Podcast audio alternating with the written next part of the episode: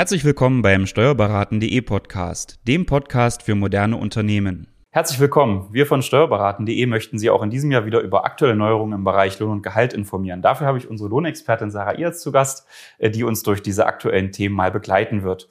Und das spannendste Thema, was sich natürlich jedes Jahr aufs Neue stellt, ist die Frage des Mindestlohns.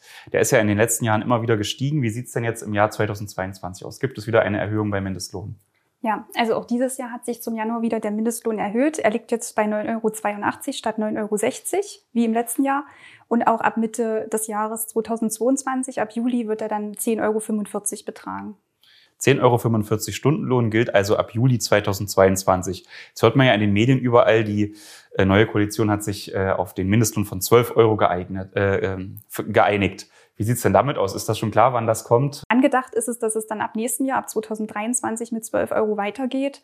Ob das tatsächlich so umgesetzt wird, steht noch in den Sternen. Ähm, wir erwarten aber demnächst die Entscheidung dazu. Diese Änderung wird dann auch mit sich bringen, dass wahrscheinlich die Minijobgrenze erhöht wird auf 520 Euro im Monat statt 450 und dass auch die Übergangsregelung bis auf 1600 Euro erhöht wird statt 1300. Das heißt, auch die Minijobber und die Midi-Jobber profitieren dann äh, von den günstigeren Abrechnungen mit dem gestiegenen Mindestlohn. Was heißt das denn jetzt eigentlich ab 2022 für Minijobber? Wie viele Stunden dürfen die im Monat arbeiten, um diese Minijobgrenze nicht zu überschreiten? Die Minijobber dürfen jetzt ab 1.1. noch 45,8 Stunden arbeiten. Ähm, und ab Mitte des Jahres sind es dann nur noch 43 Stunden. Das heißt, hier besteht dann aber auch Handlungsbedarf. Also wenn man jetzt aktuell Verträge mit Minijobbern geschlossen hat, müssen die eben entsprechend angepasst werden, die Stunden reduziert werden, damit man nicht über diese Minijobgrenze fällt. Ja, genau. Das sollte auf jeden Fall passieren mit einem Änderungsvertrag. Gilt der Mindestlohn eigentlich auch für Auszubildende? Was gilt da ab dem Jahr 2022? Ja, also für die Auszubildenden gibt es seit einer, einiger Zeit auch eine Mindestausbildungsvergütung, so nennt sich das dort. Die liegt dann ab 1.1. bei 585 Euro für das erste Ausbildungsjahr. Sind eigentlich im Jahr 2022 die Sozialversicherungsbeiträge, die vom Lohn abzuziehen sind, gestiegen? Ähm, die Sozialversicherungsbeiträge für 2022 bleiben gleich. Die haben sich nicht verändert. Lediglich der Kinderlosenzuschlag in der Pflegeversicherung wurde erhöht von 0,25 Prozent auf 0,35 Prozent. Okay, also eine kleine Erhöhung für Kinderlose. Gibt es dafür vielleicht auch eine Reduzierung an irgendeiner Stelle? Mm, die Insolvenzgeldumlage hat sich von 0,12 Prozent auf 0,09 Prozent reduziert. Also ein kleiner. Marginale Bewegung im Bereich der Sozialversicherungsabgaben. Bis zu welchem Lohn zahlt man eigentlich Sozialversicherungsbeiträge im Jahr 2022? Für die Renten- und Arbeitslosenversicherungsbeiträge zahlt man es ab 2022 bis zu 7.050 Euro im Monat. Das ist etwas gesunken. Wie viel war das im Vorjahr? Das waren 7.100 Euro. Also nur um 50 Euro, ganz kleine Verringerung. Genau. Hat das Auswirkungen? Ja, das äh, dient erstmalig dazu, um die Beitragsbemessungsgrenzen für die Kranken- und Rentenversicherung anzugleichen in Ost und West und hat Auswirkungen zum Beispiel auf die betriebliche Altersvorsorge für die Mitarbeiter. Okay, die können nur bis zu einem bestimmten Prozentsatz steuerfrei gewährt werden und der verändert sich ja jetzt. Genau. Es ist geregelt, dass bis zu vier Prozent der Beitragsbemessungsgrenze beitragsfrei gezahlt werden können und acht Prozent steuerfrei. Dadurch, dass sich jetzt die Beitragsbemessungsgrenze für die Rentenversicherung verringert hat, können natürlich auch nur weniger Beiträge steuer- und beitragsfrei gezahlt werden. Hier muss man also dann nochmal genau in die Verträge gucken, die man abgeschlossen hat, ob es da vielleicht äh, Änderungsbedarf gibt, um genau. da nicht in die Steuerpflicht zu kommen. Macht das für Unternehmen eigentlich Sinn, Rentner zu beschäftigen? Oh, da muss man aufpassen. Seit diesem Jahr ist es so, dass auch für die Rentner wieder der Arbeitslosenversicherungsbeitrag durch den Arbeitgeber zu zahlen ist. Wie hoch ist der? Der liegt bei 1,2 Prozent.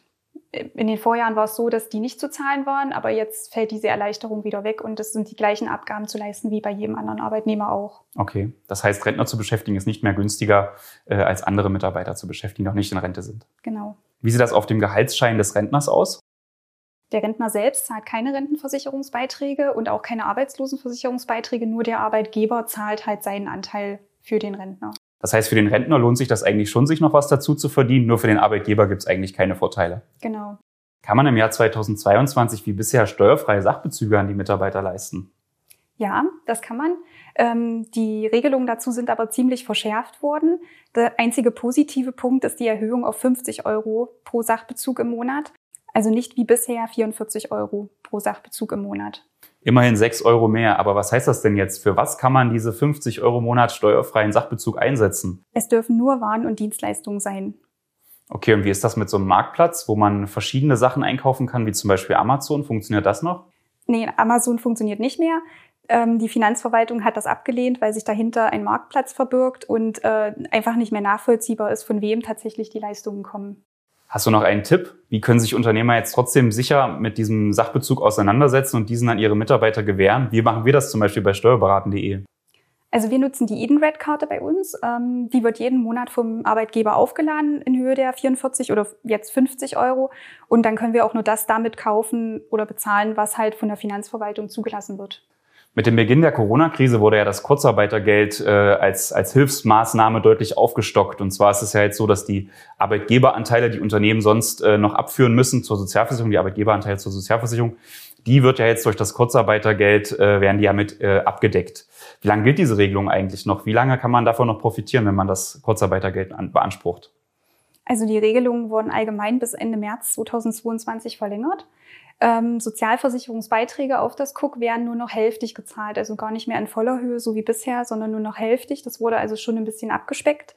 Ähm, ansonsten die bisherigen Regelungen und Vereinfachungen, die jetzt wegen der Corona-Pandemie getroffen wurden, wurden alle verlängert, bis auf die steuerfreie Gewährung von einem Arbeitgeberzuschuss. Das fällt jetzt ab 1.1. weg. Mhm. Dann lass uns doch noch mal kurz die Bedingungen für das Kurzarbeitergeld äh, zusammenfassen. Welche Voraussetzungen müssen vorliegen, damit ein Unternehmen das Kurzarbeitergeld beanspruchen kann?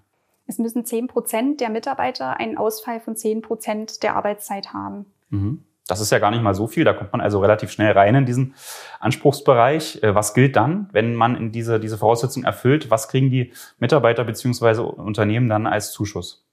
Die Mitarbeiter bekommen dann 60 beziehungsweise 67 Prozent, wenn sie Kinder haben, als Kurzarbeitergeld ausgezahlt von dem bisherigen Nettoentgelt.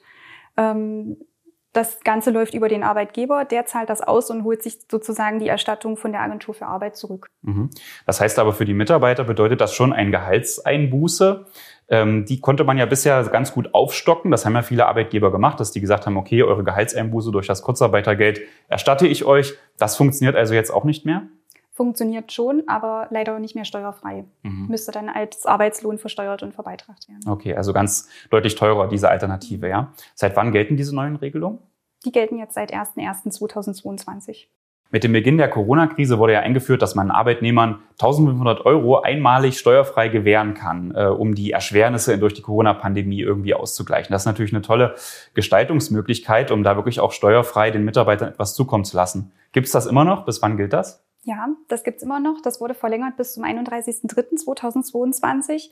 Leider wurde aber der Betrag nicht äh, erhöht. Also es bleibt bei den 1500 Euro pro Mitarbeiter. Und das Ganze immer nur einmalig seit Beginn der Corona-Pandemie, äh, März 2020. Äh, bis dahin, bis März 2022 kann man einmalig jedem Mitarbeiter 1500 Euro äh, auszahlen. Genau, also in Summe dürfen es nur die 1500 Euro sein. Man kann den Betrag aber auch stückeln. Mhm. Gibt es da bestimmte Voraussetzungen? Wie muss man nachweisen, dass dieser, diese Corona-Erschwernis tatsächlich vorgelegen hat? Der Gesetzgeber hat hier gesagt, dass es keine besonderen Nachweise bedarf. Ähm, es reicht, wenn man die Zahlung mit ins Lohnkonto aufnimmt und eine ganz einfache Vereinbarung in Dreizeiler aufsetzt, dass es zusätzlich zum bisher geschuldeten Arbeitslohn gezahlt wird. Wunderbar, gutes Gestaltungsinstrument. Jetzt haben wir noch ein bisschen ein schwieriges Thema. Ähm, was passiert denn eigentlich, wenn äh, Mitarbeiter ihre Arbeitstätigkeit nicht mehr ausführen können, weil sie ungeimpft sind und, und deswegen vielleicht unter bestimmten Umständen die Tätigkeit nicht mehr ausüben können? Was passiert in diesem Fall? Also seit 1. November wurde geregelt, dass diese Mitarbeiter, die ungeimpft sind, dann keine ähm, Entgeltvorzahlung mehr vom Arbeitgeber erhalten. Ähm, Einzelne Länder haben das aber jedoch wieder ausgeschlossen. Also es gibt, wie zum Beispiel bei uns Sachsen-Anhalt, äh, Verordnungen vom Land Sachsen-Anhalt, die dann besagen, dass die Mitarbeiter trotzdem eine Entgeltvorzahlung bekommen. Ähm, das wird dann wie bei den Geimpften sozusagen auch geregelt, dass der Anspruch über den Arbeitgeber läuft und der Arbeitgeber holt sich von dem zuständigen Gesundheitsamt die Erstattung zurück. Was passiert eigentlich, wenn ich äh, an Corona erkranke und in Quarantäne muss oder wenn ähm, ich Kontaktperson von jemandem bin und deswegen in Quarantäne muss? Wie läuft das eigentlich mit dem Lohn? Bekomme ich eine Gehaltsvorzahlung? Ja, ähm, man bekommt eine Gehaltsvorzahlung, aber nur in den Fällen, wenn man wirklich geimpft ist oder wenn abweichende Verordnungen der Länder da sind. Das heißt, ungeimpfte bekommen, wenn sie in Quarantäne müssen, keine Lohnfortzahlung. Es sei denn, bestimmte Bundesländer, du sagtest hier gerade Sachsen-Anhalt, äh, hat zum Beispiel so eine Regelung getroffen, äh, haben hier dann eben Ausnahmen geregelt. Da muss man eben genau schauen, in welchem Bundesland man sich befindet. Und äh, dann kann es wirklich so sein, dass Ungeimpfte, wenn sie in Quarantäne müssen, keine Lohnfortzahlung bekommen. Ja, genau. Corona-Verdacht in der Kita, in der Schule. Äh, viele kennen das ja. Äh, es geht ganz schnell. Es gibt den ersten Fall und schon macht die ganze Kita zu. Ähm, das Kind kann nicht mehr betreut werden von der Kindertageseinrichtung äh, oder nicht mehr in die Schule gehen, muss zu Hause betreut werden. Was bedeutet das eigentlich für die Eltern? Die können ja dann ihrer Arbeit nicht mehr nachgehen. Ähm, was, was ist denn da jetzt mit dem Lohn? Also wird der weitergezahlt oder äh, wie sieht das aus?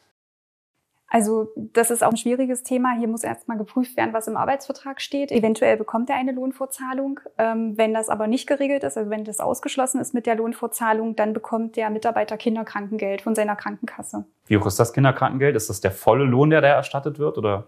Das sind 90 Prozent vom bisherigen Netto. Immerhin, das ist ja richtig gut. Das ist ja auch deutlich mehr als beim Krankengeld, wenn man äh, selbst krank ist. Ähm, wie viele Tage hat man denn da im Jahr frei? Das war ja bisher immer so, dass das zehn Tage waren pro Elternteil. Äh, die sind ja schnell verbraucht bei, bei, bei zehn Tagen Quarantäneanordnung. Ähm, was gibt's denn da?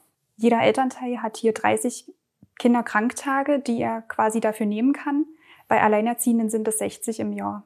Okay, also da kann man ja doch schon eine ganz schön lange Zeit überbrücken. Fassen wir noch mal kurz zusammen. In so einem Fall kommt es also darauf an, was ist im Arbeitsvertrag geregelt. Steht dort drin, dass der Arbeitgeber in so einem Fall äh, das Gehalt weiterzahlt oder nicht. Da gibt es ja diesen bestimmten Paragraphen, der dann im Arbeitsvertrag steht. Welcher Paragraph ist das denn? Das ist der 616 BGB. Äh, da sollte man auf jeden Fall mal in den Arbeitsvertrag schauen, ob der ausgeschlossen ist oder nicht. Und je nachdem richtet sich dann auch wirklich die Vergütung. Und alles weitere dann einfach mit dem Steuerberater abstimmen. Okay, dann danke für Ihre Aufmerksamkeit. Das waren erstmal so im Rundumschlag alle Themen äh, zum äh, Lohn- und Gehaltsbereich jetzt im Jahr 2022. Es gibt ja noch ein umfangreiches Skript von uns, äh, wo Sie noch weitere Themen nachlesen können. Wir haben uns jetzt hier auf das Wesentliche fokussiert. Danke für Ihre Aufmerksamkeit und bis bald.